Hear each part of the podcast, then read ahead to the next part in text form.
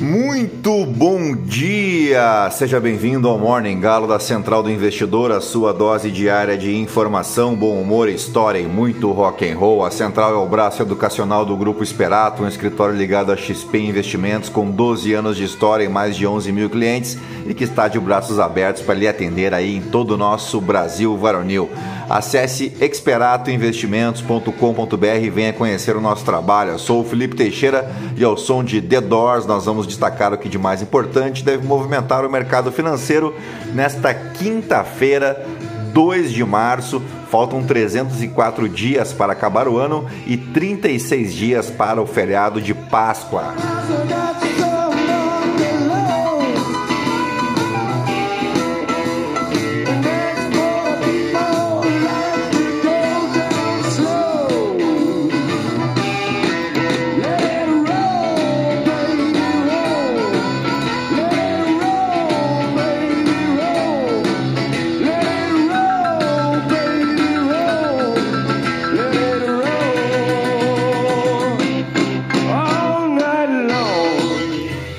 Muito bem, são 4 horas e 53 minutos, 23 graus aqui em Itapema. Hoje é Dia da Mulher Angolana, em reconhecimento ao papel das mulheres desempenhado na luta de resistência do povo angolano contra a ocupação colonial portuguesa.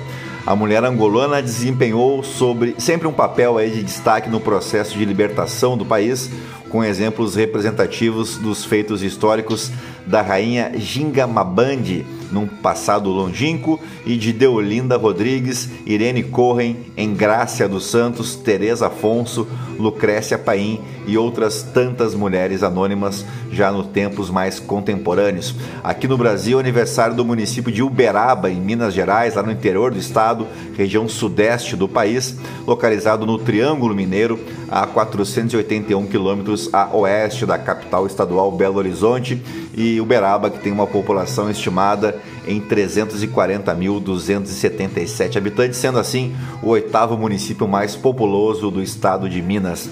O nome da cidade significa água cristalina, derivado da língua tupi. Também é aniversário de Ibitiara, na Bahia, dia da independência no Marrocos, país do extremo noroeste do continente africano. O Marrocos também é conhecido como Reino de Marrocos, conquistou a sua independência em 1956, já no cenário pós Segunda Guerra Mundial, quando Christian Pinot, ministro do exterior da França, e Si Bekai, primeiro-ministro marroquino, assinaram a declaração conjunta franco-marroquina que estabelecia laços de interdependência entre os dois países. Com o enfraquecimento do domínio francês, pela derrota na Indochina e pela insurreição na Argélia, o Marrocos acabou sendo estimulado a retomar a sua luta nacionalista e aí, em um 2 de março de 56, passou a ser considerado por França e Espanha inicialmente como um país independente. O Marrocos ocupa uma área de 446 mil quilômetros quadrados e tem sua economia voltada para a atividade agrícola, especialmente, além de setores industriais de beneficiamento, mineração e serviços. Essas indústrias processam produtos alimentícios, da indústria têxtil, artigos de couro, adubos e o turismo também é uma outra grande fonte de renda marroquina. Eu fiquei devendo ontem dois aniversários das cidades mineiras, a primeira delas de Francisco Badaró, como bem me lembrou o ouvinte e badorense Diego Jefferson, e São Sebastião do Oeste, terra das ouvintes oestianas Paula e Rafaela Campos, que são irmãs gêmulas, como diria o Didi Mocó, né? E agora sim, depois de embevecer vocês com tanto conhecimento, vamos direto ao que interessa. Mas antes, se você gosta do conteúdo aqui da Central, nos ajude compartilhando com um amigo ou uma amiga para somar as outras 12.803 pessoas que não se misturam com a jantalha. Você pode clicar no coraçãozinho ali para seguir também a gente no Spotify e, se possível, classificar o nosso podcast com 5 estrelas. Você pode me seguir também no Instagram, no Felipe_ST. E é isso aí, gentalha, gentalha, gentalha. Vamos operar!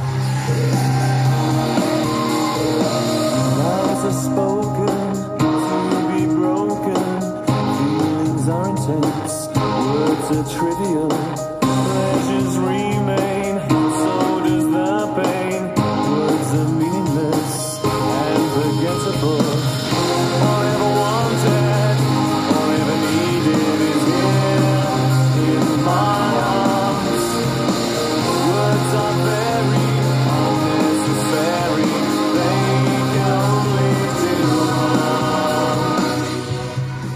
Muito bem, as ações asiáticas encerraram a quinta-feira em queda, com exceção ao índice Kospi da Coreia do Sul, mesmo caminho apontado pelos futuros em Wall Street, onde os rendimentos da dívida pública americana continuam a subir após outra rodada de comentários considerados mais hawkish por membros do Federal Reserve. Os contratos futuros do Eurostock 50 recuam levemente antes dos dados da inflação europeia que serão divulgados nesta quinta-feira a taxa de referência da dívida de 10 anos do governo dos Estados Unidos foi se consolidando acima de 4% durante as negociações asiáticas, pesando sobre as ações de Tóquio a Hong Kong, incluindo aí Mumbai, na Índia. As empresas de tecnologia chinesas listadas em Hong Kong foram as mais atingidas, caindo mais de 1,5% após uma forte alta na quarta-feira.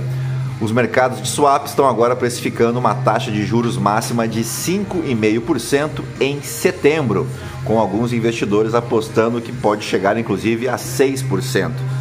As apostas estão diminuindo o apetite por risco em mercados de todo o mundo, mesmo com a China oferecendo esperanças com sua economia se recuperando acentuadamente depois que Pequim abandonou sua política de Covid-0.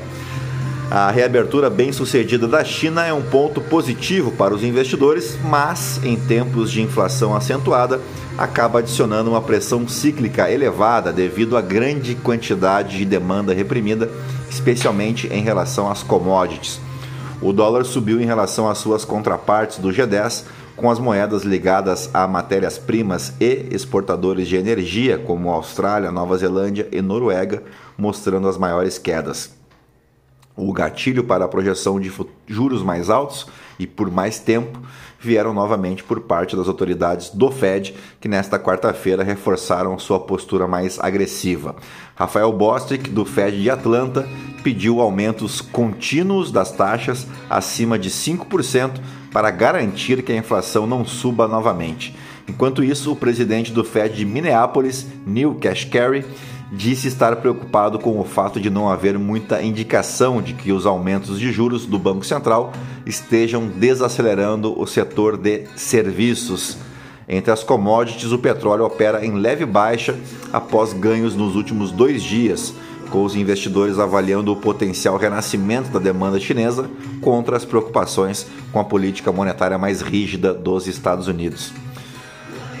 Bueno, por aqui a Petrobras contabilizou o recorde de lucros e dividendos em 2022, ainda que sob forte pressão da ala política ligada ao PT, justamente por conta do pagamento bilionário a seus acionistas.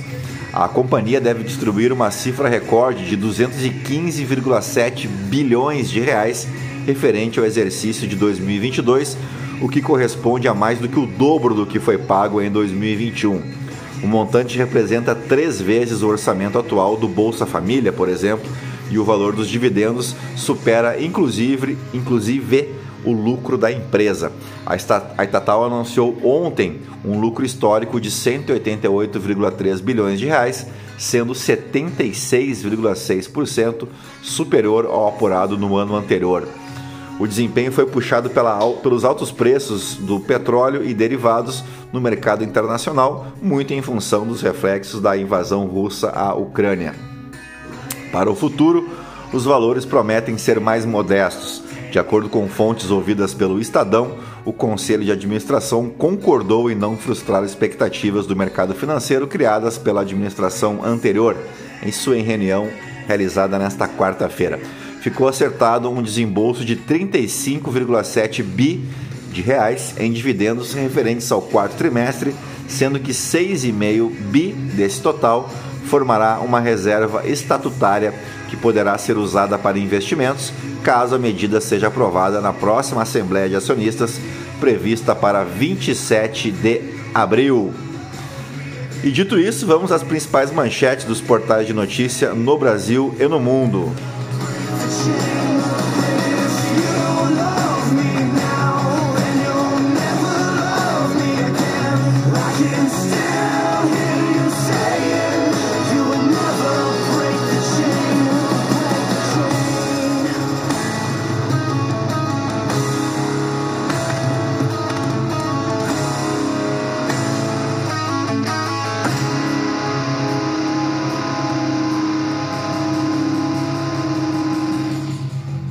Muito bem, começamos pelo Estadão. Petrobras divulga lucro recorde de 188 bi em 2022 sob pressão do PT por tamanho dos dividendos. Praia brasileira é eleita mais bonita do mundo. Veja ranking com lista completa. Sei que tu ficou curioso para saber que praia é essa, pois eu te adianto que é a Baía de Sancho, Baía do Sancho, no arquipélago de Fernando de Noronha. A praia de Ipanema, no Rio de Janeiro, também está no levantamento da TripAdvisor, que classifica aí 20, as 25 melhores praias. E eu, infelizmente, não conheço a Baía do Sancho, mas a praia de Ipanema, sim. Uh, continuamos no Estadão. Deputados do PL querem convocar Juscelino para que ele explique voos com o avião da FAB. E eu não vou sossegar aqui e vou cobrar diariamente que o seu Juscelino, ministro das Comunicações, seja chutado da pasta. Saída da cadeia. Vou pensar duas vezes se faria de novo. Desprezo em ato golpista com mulher, filho e nora. O que eu recomendo muito a todos aí, inclusive os que não foram presos, né? Cuidem bastante, porque o cara que arquitetou tudo isso tá lá nos Estados Unidos com o Mickey, com o Pateta, fazendo seus stand-up comedies em igrejas evangélicas e tal, né? Não tá nem aí para vocês, né? Ó, se mandou para os States e deixou vocês na mão aí, muitos na cadeia. Então que sirva de, li de lição, né? Coalizão do agro e setor financeiro condenam a ação do MST, risco de incentivar polarização. O que aconteceu? O MST invadiu fazendas da Suzano na primeira ação do movimento durante o novo governo, onde sabemos que existe uma afinidade muito grande aí, né? Para dizer o mínimo. Rei Charles dá ordem de despejo a Harry e Meghan de mansão. Mansão onde o casal viveu e tinha o direito de morar será entregue ao irmão do monarca, príncipe Andrew. Situação desagradável, né? A que horas você vai à academia? Estudos mostram o melhor horário para se exercitar. Popularidade a curto prazo condiciona a política econômica de Lula. É a coluna do William Vac. Deputados do União Brasil com três pastas em ministérios pedem CPI do golpe criticada por Lula. Notícia muito interessante aqui e importante: IBGE encerra a coleta do censo após sete meses em campo e obtém dados de 91% do país. Por que, que a notícia é importante? Primeiro, porque teve uma, uma horda de imbecis que, inclusive, agrediram funcionários do IBGE. Né, misturaram tudo aí, misturaram pesquisa eleitoral, consenso, né? Uma gente doida, mas o que interessa é que o censo feito pelo IBGE é condição sine qua non para as políticas públicas, né? Afinal de contas, como é que você vai eleger prioridades para as políticas públicas se você não conhece a realidade brasileira? Então, é uma boa notícia. Frango frito com toque do chefe. Paladar visitou o lanchonete que faz sucesso em São Paulo. Coluna do Thomas Friedman do The New York Times. Netanyahu está despedaçando a sociedade israelense. Tarcísio diz que fará túnel Santos-Guarujá, mas governo Lula quer autoria da obra. Cristina Kirchner e Alberto Fernandes têm reencontro tenso na Argentina após seis meses. Quem é o vereador gaúcho bolsonarista que ofendeu baianos e foi expulso do Patriota? Caso que eu comentei ontem, né? Vagabundo aqui, uh, vereador de Caxias do Sul. Uh, essa aqui é não, eu nem vou ler porque isso aqui é fofoca, então deixa pra lá. Vamos pra Folha de São Paulo. Petrobras tem em 2022 o maior lucro da história das empresas brasileiras. Oposição mira CPI mista de atos golpistas para driblar base de Lula. União Brasil se mostra um inquilino incômodo, é a coluna do Bruno Bogossian. Ministro insiste em levar bolsonaristas para o governo Lula e irrita petistas. Ministério diz estar em sintonia com gestão Lula. Aqui trata-se do Ministério de Minas e Energia. Indicado político para cargo técnico pode ter vantagens, diz estudo. Seja em Auschwitz ou em Vinícolas do Sul, somos feitos para obediência e chicote. É a coluna do Jairo Malta, uh, o que afirmam os trabalhadores resgatados no Rio Grande do Sul. Se a arma dele é a bala, a minha é o humor. Eu não vou parar, diz Lívia Lagato, que eu confesso, não sei quem é, não sei, não sei de quem se trata. Uh, o bom negócio da mentira no caso da Fox sobre Donald Trump. A ação mostra que canal temia perder audiência se dissesse a verdade sobre eleição. é, lembra bastante o caso da, da Jovem Pan, né? a Jovem Clã aqui no Brasil, né? que teve um problema aí momentâneo com a verdade a partir do ano passado. Né? Provável rival de Nunes, Tabata promete projeto mais rigoroso que o do prefeito contra dejetos. Novas regras de fabricação e venda de bacon começam a valer. Veja o que muda. Somente o corte da barriga do porco poderá ser vendido com o nome de bacon.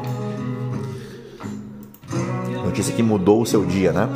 Vamos para o valor econômico. Petrobras fecha 2022 com um lucro recorde de 188 bilhões de reais, alta de 76,6% em relação ao ano anterior.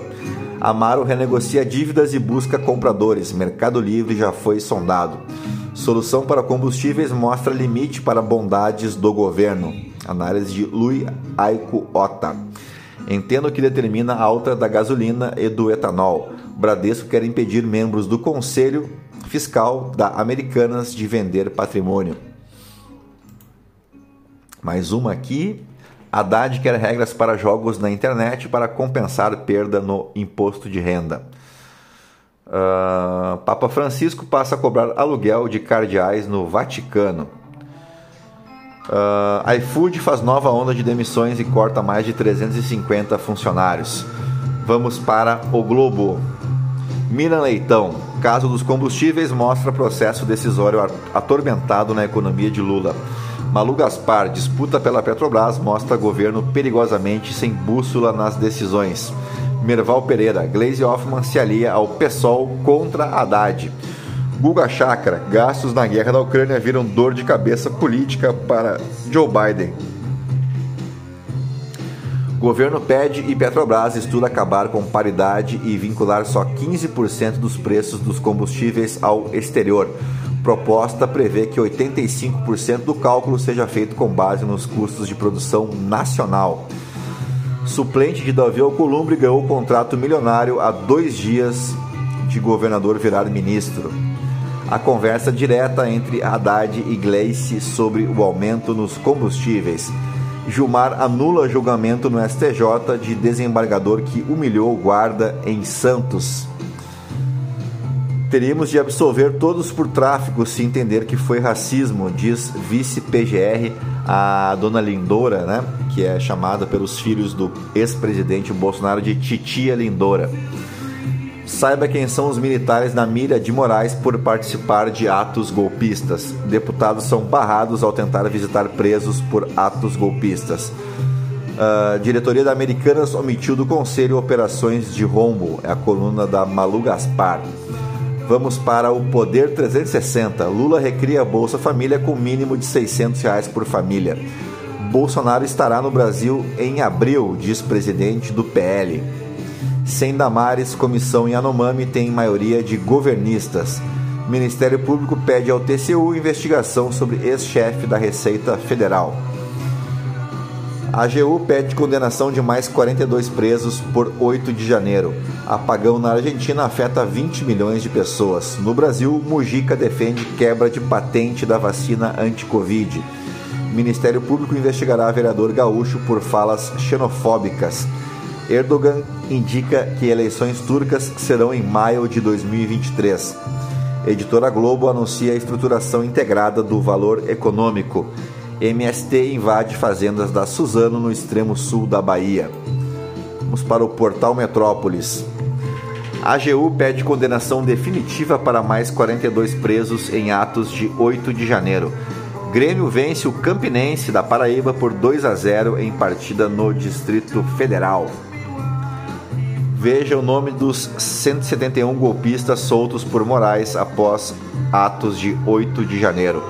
Bolsonaro e Michele farão caravanas pelo Brasil, diz Valdemar. Os pontos que o governo Lula deve aceitar na reforma tributária. TCU quer devolução de relógios de luxo dados à comitiva de Bolsonaro. Exclusivo, ministro das Comunicações atua para favorecer empresa suspeita. Mais uma aqui do seu Juscelino. Flávio Bolsonaro pede afastamento de juiz da Lava Jato que doou a Lula. Moraes nega pedido de advogados e mantém prisão de Anderson Torres.